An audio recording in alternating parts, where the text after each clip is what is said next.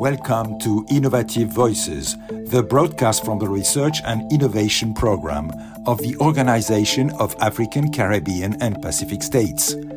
Its ambition is to amplify the voices of researchers and innovators who contribute to building a more resilient and sustainable world in these three regions.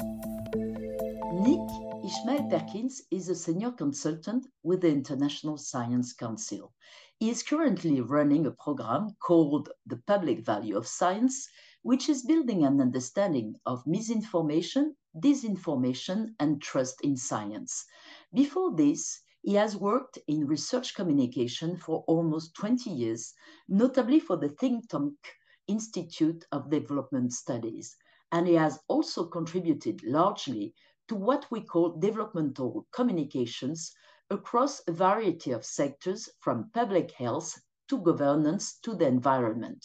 He was also the director of SciDev.net, a science journalist platform for the Global South, which covers climate science as one of its editorial priorities, and is the artistic director of Wretched Theatre, a British company that does multicultural and collaborative work principally with migrant artists. According to the sixth IPCC report on the climate crisis, the window of opportunity to combat climate change is closing fast. The UN climate change conferences follow one another, and it seems that we are not going fast enough and far enough. Scientific evidence on the one hand, slow political action on the other. Where does the problem lie, according to you?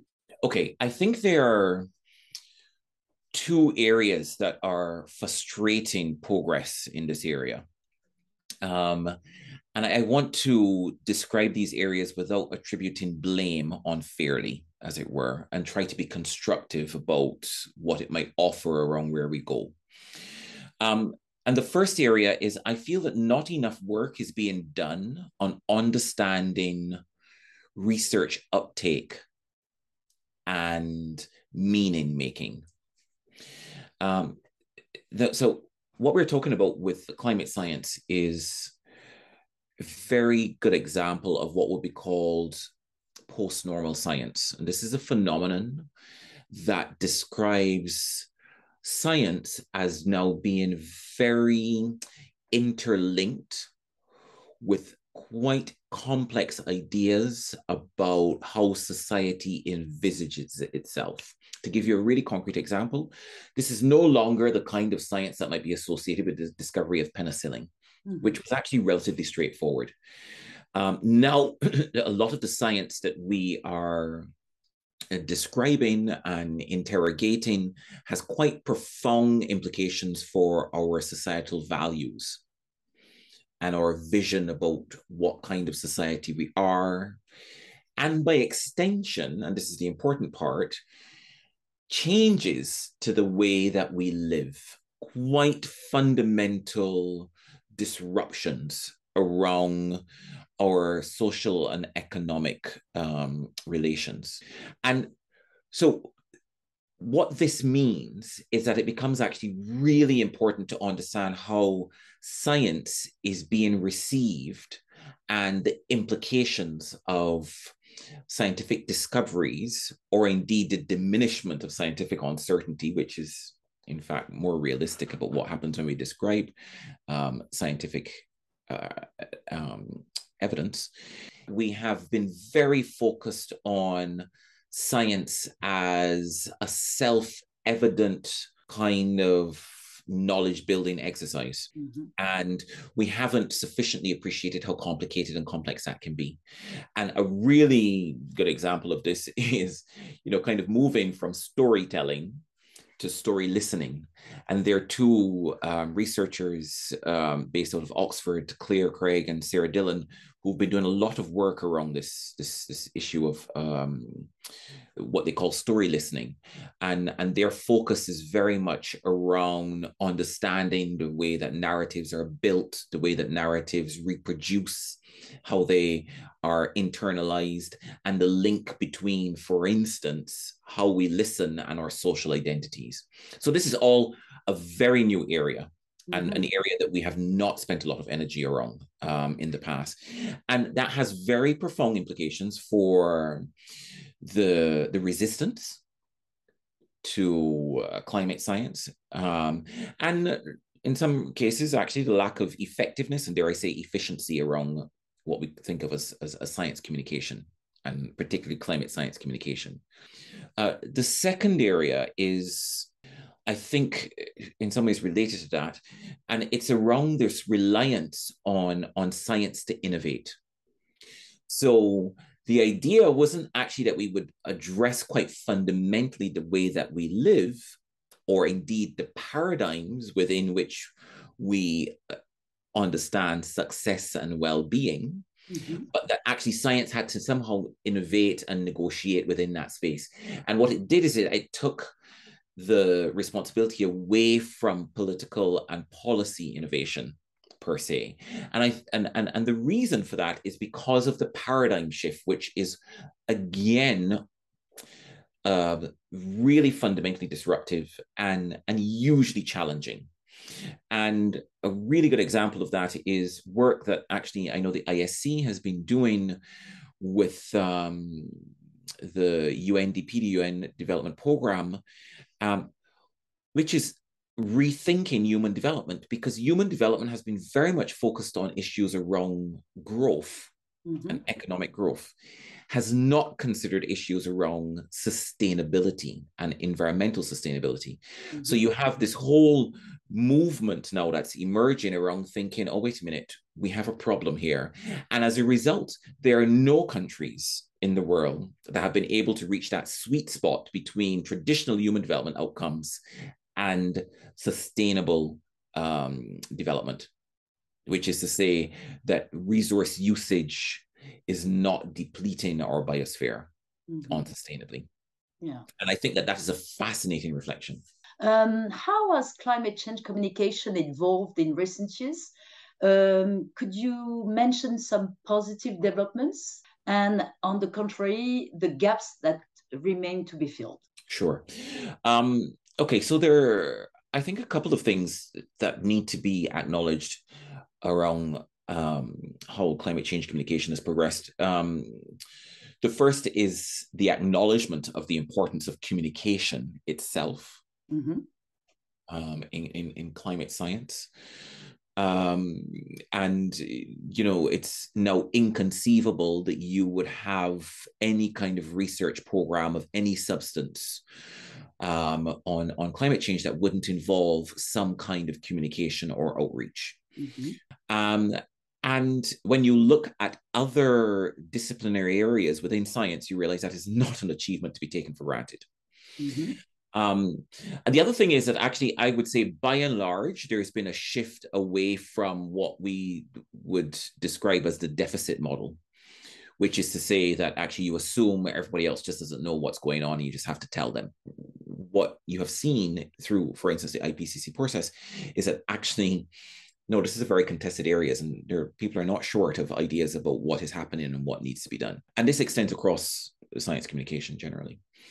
Um, but there are also other things as well, I think, which is really important. And I, I, I was very struck actually by um, the former head of communication at the IPCC saying that actually, you know, they now recognize that their report comes um, complemented by adjacent communication outputs, and that this is a recognition of the importance of stakeholders. So it's not just a specific policy audience that needs to be engaged, but that there are other stakeholders that also need to be mobilized. Mm-hmm. And the IPCC actively encourages the partnerships where um, reports and briefings are developed around their their central report for different audiences. Okay, so it's segmented and including a, a wide range of uh, stakeholders, uh, which is different from the past. Exactly. And this is, I think, a big part of this is an acknowledgement, either explicitly or implicitly, about policymakers being part of constituencies. Okay. And this is extremely important, mm-hmm. actually, for to effect change in in in in, in climate change um, communication. And so this idea of the, the, the, the, kind of segmentation of audiences, a recognition of the social relations around audiences is a really important um, progression. Also, we have some really um, fascinating and in some regards very effective examples of a focus on the clarity of the call to action so the kind of simplification, as it were, which some people will see as problematic, but has been able to generate a lot of traction within the media and in policy audiences. So the 1.5 um, degree change is a very good example of that. And Mary Robinson talks about the story behind how they came up with that and and the success that it's been able to deliver to some extent. Um, so that is, you know, um, to be applauded. That you know, there's that kind of of of, of thinking that's shaping actually climate science. The other thing which I think is good um, is the, and this is not specific to, to, to climate science, but is actually uh, an area of growth across the board. And in fact, you'll probably, when I mention it, you'll probably think about examples in health, but I think it's to the good of science communication generally, and particularly for, for climate change. And that is the efforts to bring social policy and regulation into digital platforms. And that's really acknowledging that there's a kind of decentralization of editorship and the audience is now the editor and, and basically you have networks which have their own platforms and they shape their own platforms and so on. But the point is that what we are seeing is a kind of acknowledgement that as a society, we have a we're at a very formative stage in our relationship with technology, particularly digital technology around communication. And that we need to start thinking about how we moderate and regulate this and how we start to create some norms mm-hmm. which are consistent with what we see in other areas of our lives. So, and I think that that's a very good progression. Mind you, we're just at the beginning of that, mm. and there is still further to go. The other thing I would say actually is that, and this links to, to this final point in terms of what I think needs to happen, is that we really need to develop, though, a new orthodoxy Mm-hmm. around how we communicate research. Actually, we need to be working for more in a more transdisciplinary way. We need to be thinking more about co-creation and less about directive messaging. Um, I think we need to understand a lot more generally about how science is received and made meaning of. We need to get much more sophisticated about our audience segmentation. Mm-hmm. So uh, a good example is um, uh, I'm trying to remember the name of the researchers now, but it was a piece of research, I think a really fascinating piece of research that was done earlier this year in Australia.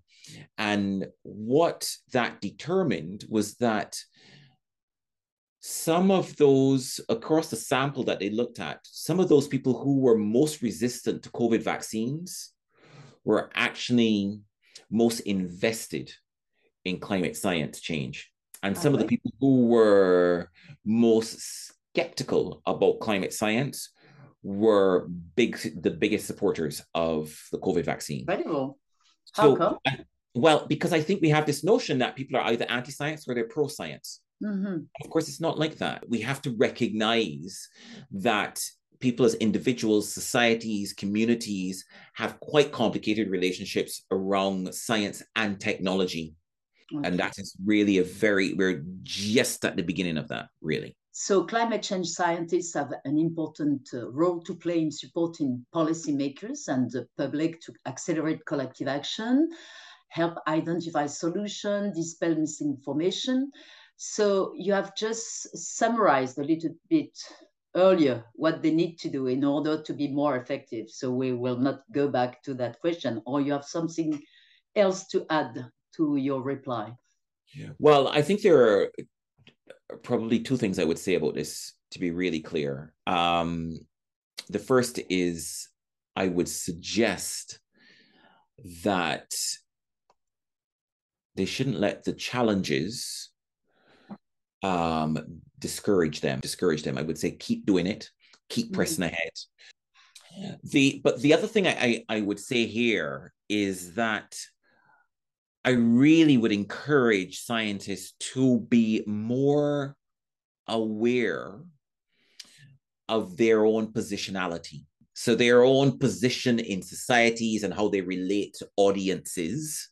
And I use that, you know, because I think we have to really be always segmenting, segmenting communities, segmenting audiences, because this homogenous block is not very helpful or effective. Mm-hmm. And that this self awareness is extremely important.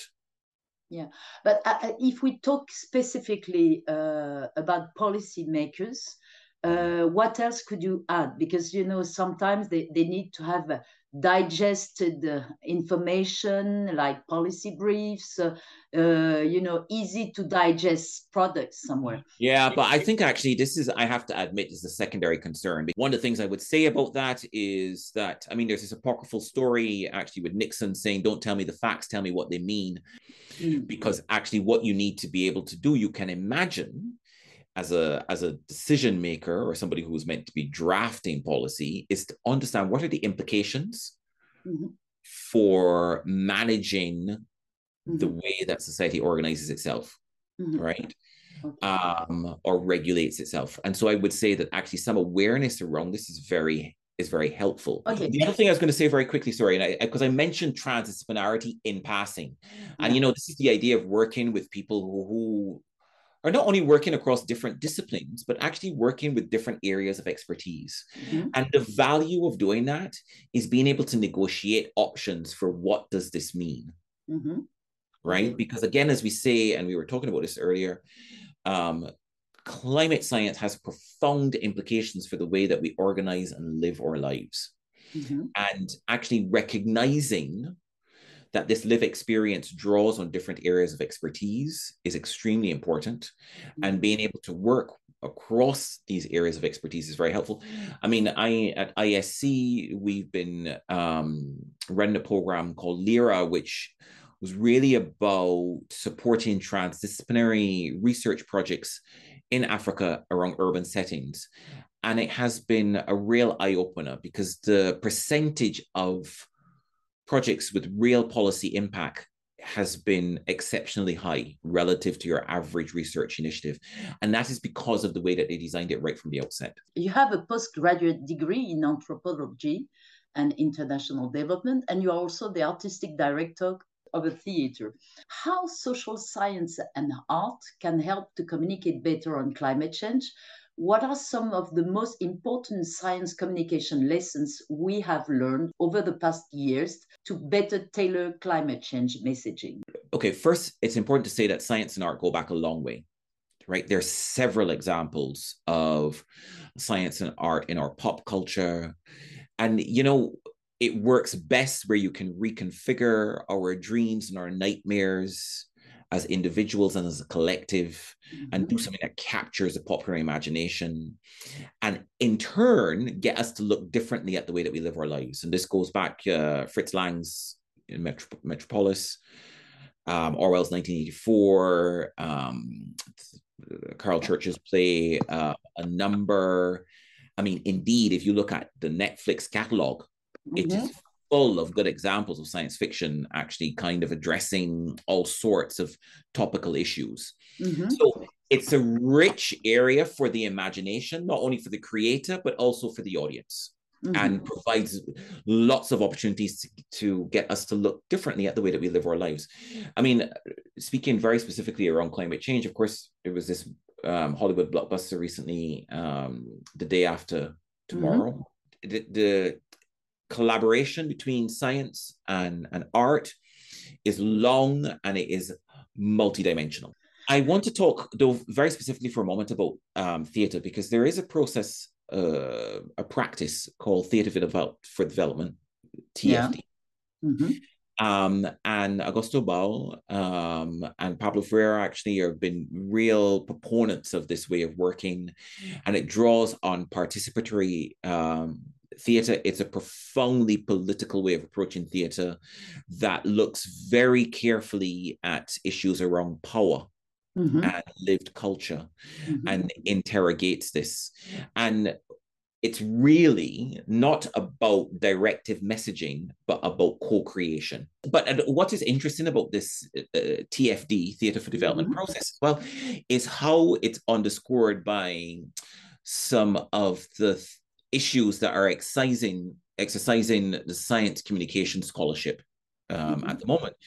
And this idea of what's called sometimes created audiences, which is an acknowledgement that science communication is in fact a social phenomenon mm-hmm. that it's it's interfering with and feeding into spaces for communication and catharsis. It's a very profoundly anthropological way of thinking about communication. And it's very much the other end of the spectrum from thinking about the mechanics of policy briefs